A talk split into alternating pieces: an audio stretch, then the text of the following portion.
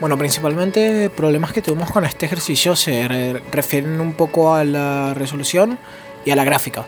¿Qué pasa? Eh, durante nuestra resolución del ejercicio estuvimos pensando este, cómo podríamos hacer todo el recorrido y calcular las distancias y, la, y la, el gasto de energía y relacionarlo bien.